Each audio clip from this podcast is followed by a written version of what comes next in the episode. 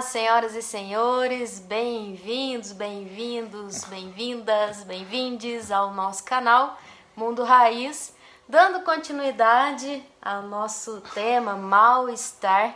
Hoje decidimos falar sobre o mal-estar do vazio. E é um tema aí que, que vem circundando a nossa sociedade, vazio. E que vazio é esse, meu amigo? Caramba, né, Rafa? Vamos tentar pegar e desenvolver uma ideia a partir disso aí. Bem, com a galera que está nos assistindo aí de casa, né? Primeira coisa, né? Dá uma forcinha pra gente, né? Dá uma curtida aí no Vou, vídeo. vou, bem lembrado, bem lembrado. Se inscreve no canal, né? E, e Rafa, você lembra? Ativa o sininho Ah. aí em cima. Bom, obrigada por receber as nossas notificações, né? Mas então, gente, é, a questão do vazio significa muitas das vezes não encontrar identificações com nada que a gente está percebendo no mundo. Porque quando nós saímos da condição de meramente humanos, né, e a gente assume o que a gente chama de individualidade, que é justamente essa divisão que ocorre dentro da gente, né, existem duas questões que são muito significativas. Existe a nossa identidade, ou seja, a gente busca no mundo identificações, sejam positivas, sejam negativas, e que essas identificações vão estruturar aquela noção que a gente tem de nós mesmos. E vai ter também as percepções dos outros. Então, ou seja, né, a, com o tempo, as personas elas vão sendo montadas. Então, em determinadas atitudes que a gente toma perante o mundo, né, atitudes que a gente chama de atitude política, porque envolve justamente um ato de celebrar eu e o outro, aonde que muitas das vezes nós temos uma atitude e vem uma percepção de vazio. Então, ou seja, parece que não sou eu que estou falando, né? parece que há um certo vazio no meu discurso, né? Parece que eu estou tendo que sorrir numa situação de fato aonde eu, por dentro, não estou sorrindo, né? Eu estou, de repente, cumprindo um ritual, eu estou cumprindo um cotidiano que me parece que não tem sentido nenhum prático. Parece que não cumpre a minha identidade, né? Eu coloco uma roupa que parece que não é minha. Compreende o negócio? Sim, sim. Eu me relaciono ali e de repente eu estou sentado numa mesa de bar com os amigos e aquele assunto não tem nada a ver comigo. Aquilo não tem nada do meu interesse e de repente aquela sensação, né? aquela angústia de falar: caramba, o que, que tem de mim nisso tudo? Né? Caramba. Então esse vazio a gente pode começar a entender que é uma falta de eu, ou um va- vazio de existência. Né? Eu tô talvez existindo para o outro, ou existindo para uma manifestação política, né? para eu viver nessa polis, para eu viver com essa comunhão, mas e eu? O vazio seria isso, então? Depende do que a gente chama de eu, Rafa. Depende do que a gente chama de eu. Vamos lá. Exatamente, porque quando a gente está se estruturando em eu, é, subentende-se também, por exemplo, que é uma formação de um ego. E esse ego, ele se retroalimenta de feedbacks externos. Então, muitos desses feedbacks, será que verdadeiramente são eu de verdade? Então, por exemplo, eu tenho uma, uma relação muito positiva com o meu corpo. Né? E eu, na minha infância ali, eu estou super bem com o meu corpo. Eu tenho expansividade, eu tenho movimento, eu tenho expressividade. Aí, de repente, o que, que acontece? Eu vou para um ambiente externo bélico, hostil, e esse ambiente bélico começa a me dar novos feedbacks, como por exemplo, você é inadequado, você é incompetente, você é feio, você é incapaz. E aí depois no final das contas isso vai se misturando. E aí existe uma coisa muito perigosa nesse processo, que eu sou um. E o externo muitas vezes são muitos. Então, muitas das vezes a gente se rende a, é, como que eu posso dizer, né? A maioria. Então, quantas pessoas, por exemplo, se esvaziam de si, esvaziam da, vamos dizer, da própria alma, tá? Para poder justamente se personificar daquilo que talvez vai calar, vai cessar o ambiente externo, vai parar com as agressões externas, com as violências, com os vilipêndios né, que vêm de ordem externa. Uhum. E isso a gente vê necessariamente nos ambientes tóxicos, e principalmente naqueles ambientes onde os padrões, né, a gente fala muito sobre isso, né, os estereótipos, eles são muito limitados, eles são muito generalizados. Uhum. E aí o vazio. E aí realmente vem esse tremendo vazio de si de si, né? Exato. E, e a gente está falando aqui então desse eu, que é um eu constituído pelo ego, e o ego que é constituído pelo, pelo outro, pela civilização, pela normalidade, a gente falou disso no último, né? E então o que, que é esse. O que, que é esse vazio? Do que, que a gente busca preencher esse vazio? Então, quem que é essa, esse si, essa existência que representa exatamente quem eu sou, a minha existencialidade, a minha subjetividade, a minha autenticidade, a minha alma autoral. Então, então observa, por exemplo, que nós temos duas perspectivas e dois ângulos para poder falar nesse sentido. É, o primeiro ângulo seria uma realização pessoal. Então, primeira coisa, é o que eles chamam de dar sentido à vida. Então, para você dar sentido à vida, primeiramente, você tem que ter uma, uma realização que a gente chama de personalíssima. Uhum. É evidente que esta realização, ela também está, tá, é, como que eu posso dizer, conectada com a realidade externa. Não pode também ser algo que seja totalmente absurdo ou discrepante. Então, a primeira coisa é realizar-se em si mesmo.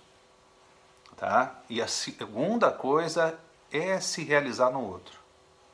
Então não adianta falar essa coisa assim, ah, eu não preciso de ninguém, que, sabe, eu sou o guerreiro solitário desse mundo, eu sou o ermitão da montanha, porque isso não, não, não vai rolar. Nós somos, sim, seres sociáveis, nós somos seres que, querendo ou não, temos característica de manada, nós temos uma necessidade de reconhecimento pelo outro, né? Então há sim um sentido de coletividade, há um sentido de se unir a alguém. Né? Então, se alguém, por exemplo, pegar né, e uma hora quiser assistir uma coisa bem nostálgica, né, tinha um filme, acho que é da década de 80, que chama Inimigo Meu. Uhum. Né, onde um ser humano com um cara de uma outra raça, né, eles se combatem, acabam caindo no mesmo planeta e no final das contas eles entendem que eles têm que se relacionar para poder até mesmo se manter um pouco são ali na, na uhum. coisa. Porque a sociedade também não deixa de ser um feedback externo, um sentido de ordem externa, o se sentir também útil externamente e reconhecido, né? Uhum. Perfeito. Externamente. Perfeito. Mas é. e aí, o que, que mais que você pensa disso? O que está rolando aí na, na, na, cabeça? Tô, tá me vindo uma frase que eu gosto muito, acho que é aqueles filósofos lá na época sei se é de Aristóteles, que ele fala quando as necessidades do mundo e os seus talentos se cruzam, aí está a realização. Eu acho que por mais que a gente tenha um conjunto é, de, de, talentos, de, de, de coisas, de um arcabouço que é nosso, que aí parte desse lugar de autenticidade, que parte desse lugar de quem nós somos na nossa essência, a gente busca entregar isso para o mundo dentro do que o mundo precisa né? E aí eu acho que tá essa comunhão, esse lugar, tá? Eu tenho esse conjunto, eu tenho essa coisa que eu quero realizar, mas se não tiver um feedback, se não tem um mundo precisando disso, como é que eu vou entregar isso? Né? Não tem coisa mais mais ruim pra gente de, de ter um talento, de ter uma coisa que a gente gosta de fazer, mas que não, o mundo não está precisando disso, as pessoas não estão precisando disso. Né? Acho que parte Daí parte desse pressuposto de, de, de, entrega, desse pressuposto também de que o mundo precisa, de que o outro precisa.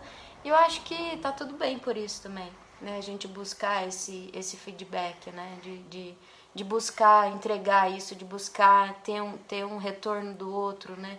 Que o outro também me entregue afeto e eu possa entregar um afeto que o outro esteja desejante disso, né? Acho que é uma, uma via de troca, eu dou e eu recebo. Exato. E, e você observa, por exemplo, no campo da, da própria filosofia, né, é, alguns, algumas áreas ideológicas como o próprio niilismo. Uhum. Né? O niilismo você vê muito com Friedrich Nietzsche. E o Nietzsche, se você for observar, ele teve na vida pessoal dele inúmeros problemas relacionais. inúmeros problemas de socialização. Uhum. Nietzsche tinha até uma certa dificuldade, inclusive com as mulheres, e não é à toa, por exemplo, que quando né, ele pega a doença dele, ele pega através do que? Da prostituição. Né? Ele, o contato com a prostituição faz com que ele tenha essa doença e essa doença atinge o sistema nervoso central dele e ele é o que as pessoas falam enlouquece, mas não enlouquece, ele perde o controle de si mesmo. Mas por que que o Nietzsche ele pega e ele se envereda pelo niilismo, para essa coisa do vazio, né? Desse vazio extremo que parece que o mundo não tem sentido para nada. Especificamente porque isso também está conectado um pouco com o histórico dele. Né? Eu, eu falo exatamente uma coisa: quando você vai pegar e vai estudar é, filosoficamente algum tipo de, de pensador ou uma corrente ideológica, né? o interessante é você olhar o histórico do sujeito que está falando ali. Uhum. Né? Uhum. Então, quando o, o, o, Nietzsche ele pega e ele fala exatamente desse grande vazio, dessa falta de, de sentido, ele não está falando mentira. Ele está falando de uma experiência muito pessoal dele. E por isso que o Nietzsche ele fala de uma coisa muito interessante do ete homo, que é o super-homem. O que, que, seria um super-homem? Seria um, um, uma pessoa que superaria toda essa limitude de expressão da sua época, né? Uhum. Seria o sujeito que ele tivesse uma expressividade que extravasasse, ultrapassasse os limites da sua época. E tanto que eu acho muito interessante que ele fala no, no Anticristo sobre o próprio Cristo. Então, quando ele fala, por exemplo, da figura do Jesus Cristo, ele fala como de um super-homem. Como de um cara que não veio para agradar, ele veio para dar a mensagem dele, ele veio para fazer um protagonismo histórico, né? E não ser somente um robozão lá vazio, subserviente, né? De um sistemão, né? Uhum, uhum. E eu acredito, assim, que muitas pessoas é, acreditam hoje em dia, e eu acho que até mesmo há uma conexão desse, de um certo fetichismo, né, por séries como Walking Dead, né, uhum. que a gente virou mesmo um bando de zumbis celebrados, né, que a gente só caminha pelo mundo cumprindo rotinas, como de um computador. E tanto, por exemplo, que hoje um dos maiores nossos terrores é que futuramente uma inteligência artificial nos substitua em praticamente muita coisa da nossa vida. Uhum. Mas por que dessa substituição? Porque nós estamos vazios. Porque se você olhar, por exemplo, uma inteligência artificial, ela é completamente vazia. Ela é só preenchida de dados, né? de dados e de dados que sequer foi ela que protagonizou, foram os seres humanos. Ela é uma espécie de cópia mal feita de um ser humano, né? Ela é, ela é só uma mimesis, ela é só uma é, um, uma espécie de imitação. Imitação, né? Conjunto de experiências que ela vai coletando, experiências vividas por nós, e ali ela entrega algo que já aconteceu, né? Uhum. Muito bem codificado. Então, se isso acontecer e isso acontecer, o que, que é? Qual que é a previsibilidade? Ela vai, né? E ela assim ela vai coletando. Na verdade, é uma cópia muito bem feita, né? De, de todas as nossas, de todas as nossas experiências, assim. Então, a partir disso que a gente está falando, o convite é, do, do vazio é de, de olhar para quem somos, de olhar para a nossa alma. Então, na verdade, o, o vazio ele seria um convite a, a, a tentar encontrar essa, essa, essa pessoa por trás da persona? Seria, seria por aí? Por que, é. por, que, por que o mal estar no vazio, então? Por que esse vazio choca e. Eu acho a seguinte coisa, e isso aí já é um recado legal para a turma. Por exemplo, a, a pandemia. A pandemia, ela nos obrigou a um certo isolamento.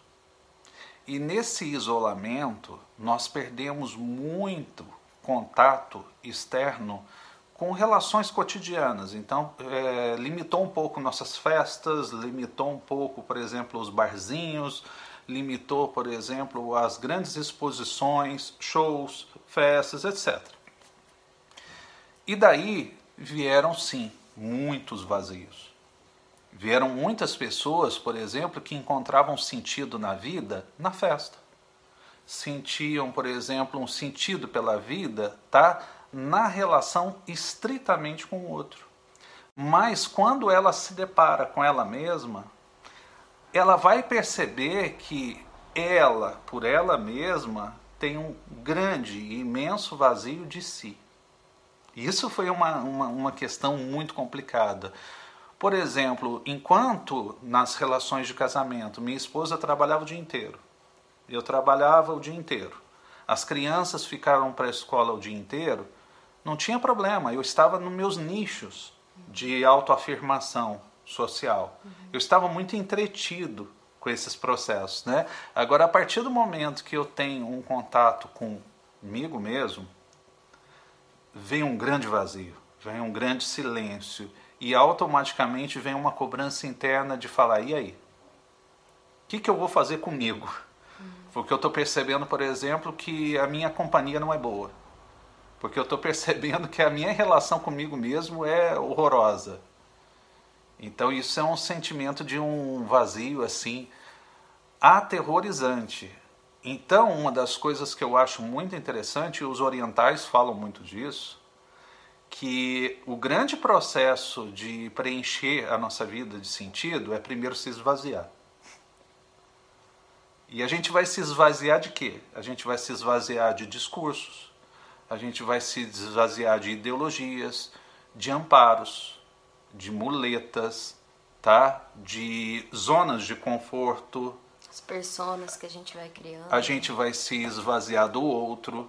Mas eu vou antes te ouvir para depois pegar e citar um exemplo para a galera. Eu não lembro agora especificamente o nome do filme, mas tem um filme que fala muito bem sobre isso, sobre essa questão do vazio iniciático.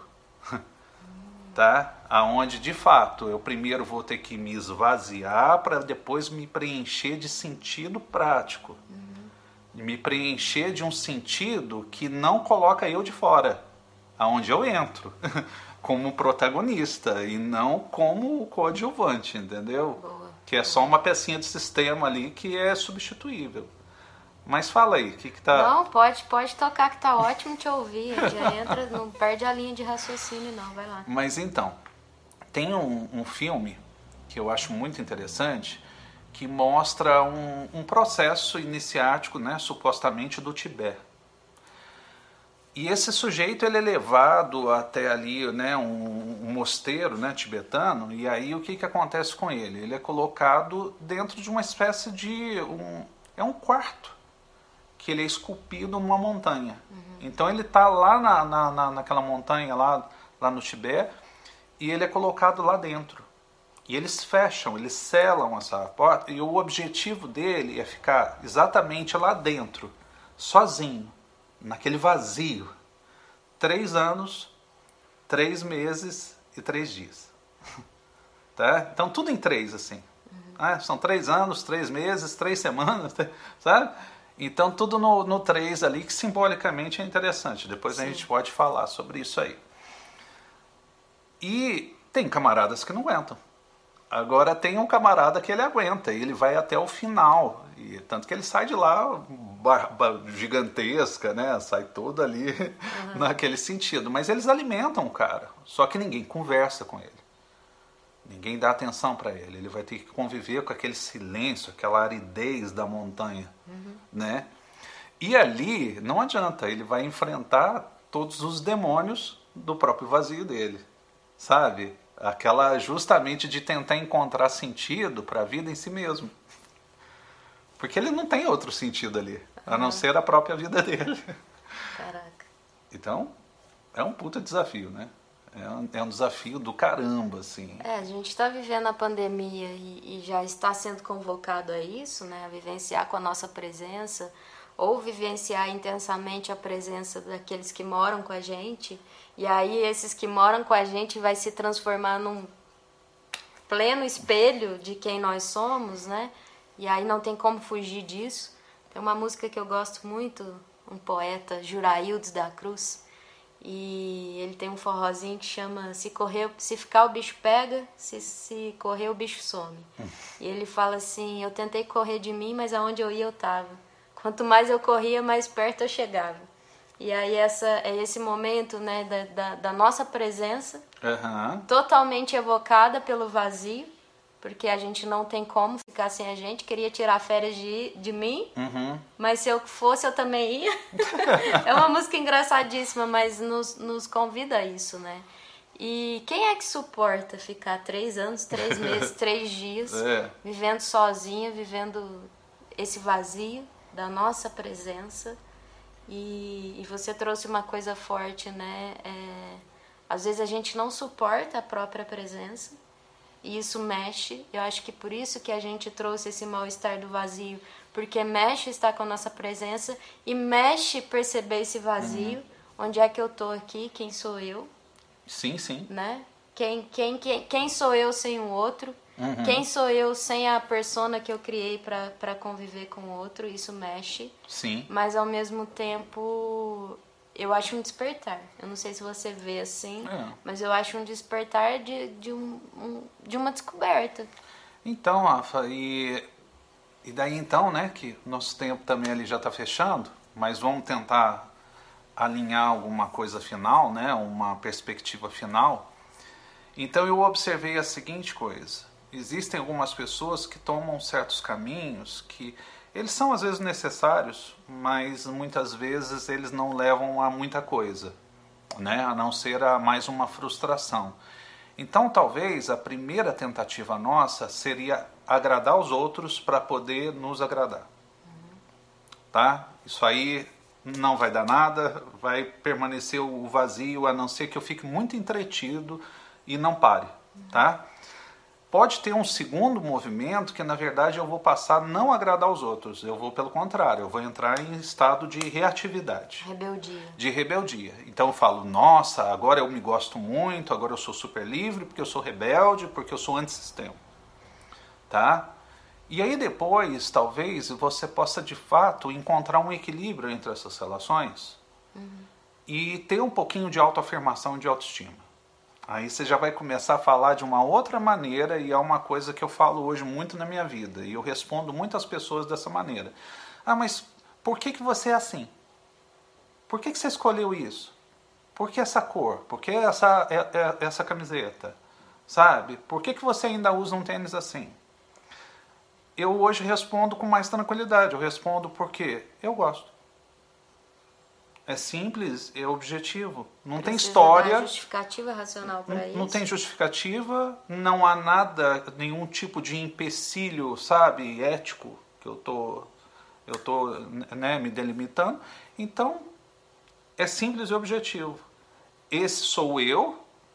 Tem características aqui que me são muito valorosas, que me dão, né, um- uma sensação de pertencimento para mim mesmo. E ao mesmo tempo, com isso, eu me comunico aos outros. E eu também mostro para eles que, apesar das diferenças, eu ainda sou útil em muita coisa. A gente se conecta em muita coisa, né? E eu acho interessante que as diferenças elas fazem a gente movimentar num sentido muito mais legal ainda. É, a diferença faz um desafio para que a gente deixe essa superficialidade das diferenças e encontre as igualdades nas essencialidades. Perfeito, Entendeu? perfeito. E e eu tenho fome, você também tem. Mas você gosta de comer, sei lá, um tipo de comida, eu também gosto de outro tipo de comida. Você gosta mais quente, eu gosto mais fria. Isso não importa. No final, estamos todos buscando essa satisfação, né? Exatamente. Essa satisfação e as, e as trocas de afeto. Todo mundo está querendo receber o afeto e a gente busca isso de formas diferentes, mas todo mundo quer ser É. amado, todo mundo quer ter uma troca bacana, todo Isso. mundo quer viver com intensidade nessas trocas de afeto. E todo mundo quer se preencher. Todo mundo quer se preencher. É. Exato. Todo exato. mundo quer se preencher de, de sentido, de preencher de afeto, de se preencher, sabe, de algo que de fato faça algo de um sentido prático, para a felicidade, para a busca pessoal. Mas é assim. Muito bom, muito bom. É assim, o rolê de hoje foi, O foi rolê de legalzinho. hoje foi, foi sobre isso. É, não se esqueçam de deixar aí pra gente sobre o que vocês gostariam que a gente batesse esse papo de velha, duas velhas no sofazinho Duas conversando. velhas no sofá. E, e ficamos por aí. Não se esqueçam de inscrever no nosso canal, de Isso. compartilhar, comentar, ativar o sininho. E gratidão por, por estar nos ouvindo aí. Tá joia. Um Até. abraço. Abraço. Até mais, gente.